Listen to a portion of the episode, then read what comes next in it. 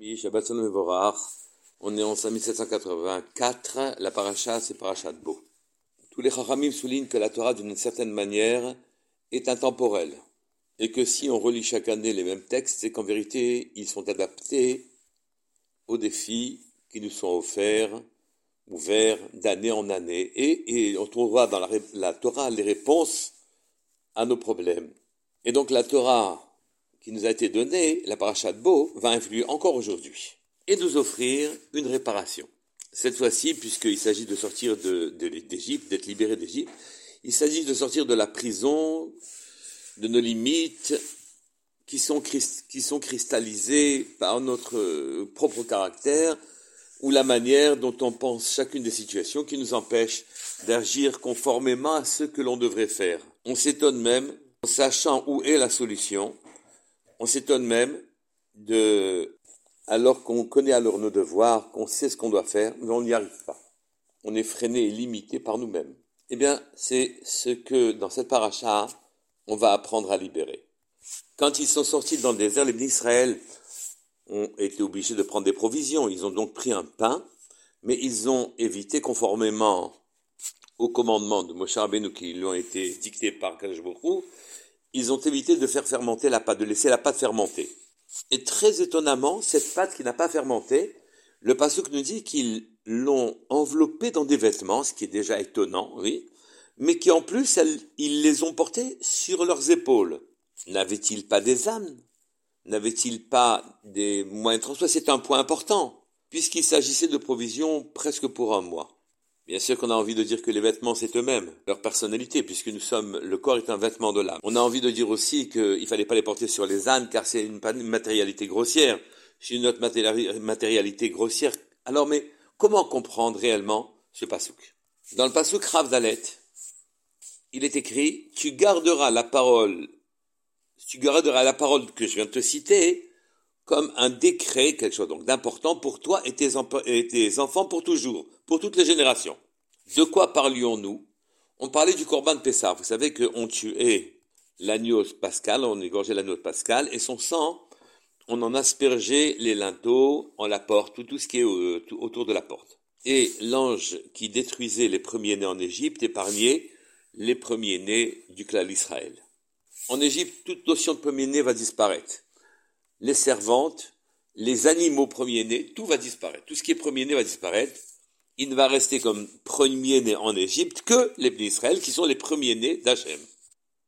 C'est là-dessus que la Torah insiste en disant, vous devez garder ce décret pour toutes les générations. Mais seulement, le passage qui suit nous dit qu'il n'y aura de Korban Pessah que quand on est en Israël. Donc il n'y aura de sang à verser sur les linteaux des portes, etc., que quand on est en Israël. Alors, Adolam pour toujours ou seulement quand on est Israël? Comment harmoniser ces deux psukim? On peut dire que l'idée qui est cachée derrière ce décret de Daniel Pascal de Corban Pessar, ça, cette idée-là, on devrait en trouver les applications dans toutes les générations. Mais que le Corban Pessar lui-même, l'agneau pascal, le sacrifice, c'est que pour Israël. Mais alors à ce moment-là, il faut se demander quelle est l'idée qui se cache derrière le Corban Pessar.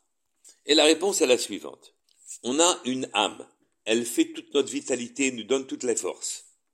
Et pourtant, parfois, alors même que l'on reconnaît un de nos devoirs, on y manque. Notre âme ne nous donne pas la vitalité nécessaire à ce que l'on a pourtant identifié comme étant une mitzvah, quelque chose de bien qu'on doit faire. On ne trouve pas en nous les ressources pour accomplir. On ne devrait même pas avoir à se surmonter, à faire un effort. Ce devrait être pour nous naturel et notre âme devrait nous fournir la vitalité nécessaire à faire ce qu'on a identifié comme étant quelque chose de bien. En fait, cette défaillance de notre âme, ce manque est dû aux fautes que l'on a commises dans les Gilgulim précédents, ou bien même dans notre vie actuelle, où on a affaibli notre vitalité, notre âme, et on n'est plus poussé à faire le bien. Il faut donc rétablir notre canal et retrouver les vitalités perdues. On a 613 membres et 613 mitzvot. On rate une mitzvah et le membre correspondant, sa, vitalité s'est atrophiée. Il faut donc refaire cette mitzvah que l'on a du mal à accomplir pour récupérer ce manque de vitalité, ce manque dans la vitalité. ce manque d'âme en quelque sorte. Et il faut la régénérer.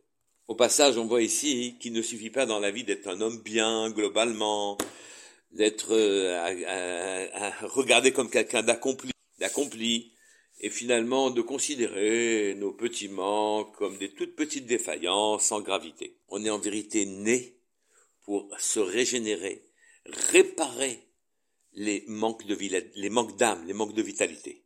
Akadosh nous replace dans des situations où on refait les mitzvot de façon correcte, de façon à rétablir la vitalité et le membre correspondant. Toute la vie, c'est pas d'être seulement un homme bien, c'est qu'on est né pour se régénérer, se réparer. Et dans le bien qui nous est difficile à faire, on trouve ici l'occasion de retrouver la vitalité perdue. C'est cela l'idée qui se cache derrière le Corban Pessar que l'on doit respecter en toute génération, en tout temps, pardon, et pour toutes les générations. Les bénis Israël, à leur sortie d'Égypte, nous ont appris quelque chose de, d'exceptionnel. Ils avaient perdu le lien avec le haut à cause de ce qui s'est passé en Égypte. En réparant leur vitalité, leur canal, ils le retrouveraient. Mais comment faire? Il faut sacrifier les, dieux égyptiens. L'agneau était un dieu des Égyptiens. Et ces dieux-là, c'était marqué l'ambiance dans laquelle ils vivaient. C'était leur superstructure en quelque sorte. C'était les idées ambiantes, les dieux des Égyptiens pour les d'Israël. Eh bien, il fallait les saigner. Saigner nos ambiances et verser le sang sur nos portes. Les portes sur lesquelles s'ouvrent nos pensées, les portes sur lesquelles s'ouvrent nos paroles, les portes sur lesquelles s'ouvrent nos actes. Tout ce qui inaugure notre activité. On doit saigner l'ambiance délétère qu'il y avait en Égypte. Ambiance que nous avons encore aujourd'hui d'une certaine manière. Et c'est ça qui est le degré pour toutes les générations. C'est ça l'idée qui se cache derrière le sacrifice de l'agneau pascal. Reprenons le problème de la pâte qui n'a pas levé, que l'on a enveloppée dans nos vêtements et qu'on a porté sur nos épaules. N'avait-il pas de bête? Et pourquoi l'envelopper dans nos vêtements? Les Chachamim expliquent que la mitzvah de cette pâte qui n'était pas levée était très cher au cœur des Israël, et ils l'apportaient pour ça sur leurs épaules. Mais le Sfatebet précise encore cette chose-là. Notre Neshama a besoin de nouveaux vêtements. Naturellement, c'est une figure de style.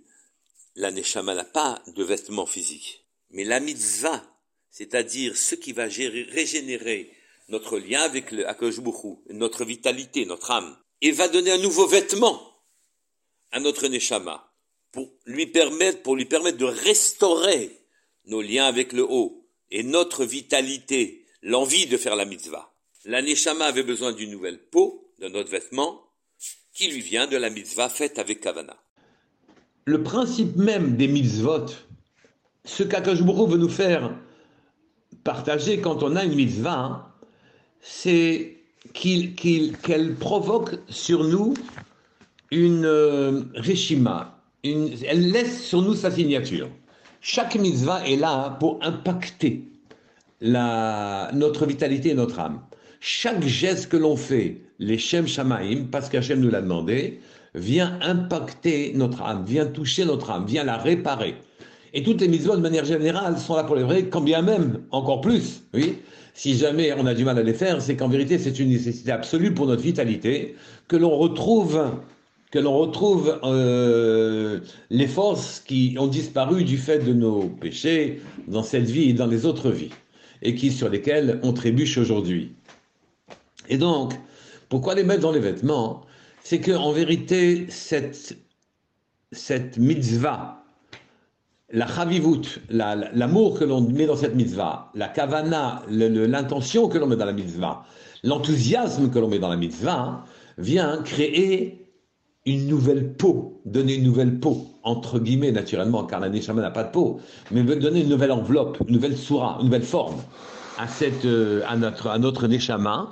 Et cette nouvelle forme, elle est figurée dans le fait que nous ayons mis sur nos épaules le reste de nos pattes qui n'a pas fermenté, et, et, nous l'avons enveloppé dans nos vêtements. Nous avons donné un vêtement, la kavana, l'intention que l'on a dans les mitzvot, l'enthousiasme que l'on met, l'amour que l'on met dans les mitzvot, donne une nouvelle soura, une nouvelle forme à notre neshama, à notre âme, à notre vitalité, et la répare totalement. Chaque mitzvah est là pour réparer et nous donner cette dimension, et c'est la raison pour laquelle nous avons absolument refusé de les mettre sur, de mettre la, la, la, la pâte qui n'a pas monté, de la mettre sur nos béhémotes pour qu'elle, pour qu'elle, pour la porter. Nous l'avons mise sur nos épaules et nous l'avons enveloppée dans nos vêtements pour que cette que tout ce que nous donnons comme enthousiasme, amour à cette mitzvah vienne donner une nouvelle forme à notre vitalité, la répare totalement, pour que l'on puisse réatteindre les niveaux qui seront les nôtres, Be'ezrat Hashem très rapidement. Shabbat Shalom Evorar, que nous donne à nous tous l'enthousiasme, l'amour de la mitzvah, de manière à ce que la réparation de nos vitalités nous permette de nous soigner de toutes nos maladies d'une manière générale, et en plus de ça et surtout, nous donne un lien, nous restaure notre lien avec celui qui nous a créé, le Créateur, Akadosh Shabbat Shalom Evorach Kol c'est une semaine de libération pour nous tous. Kol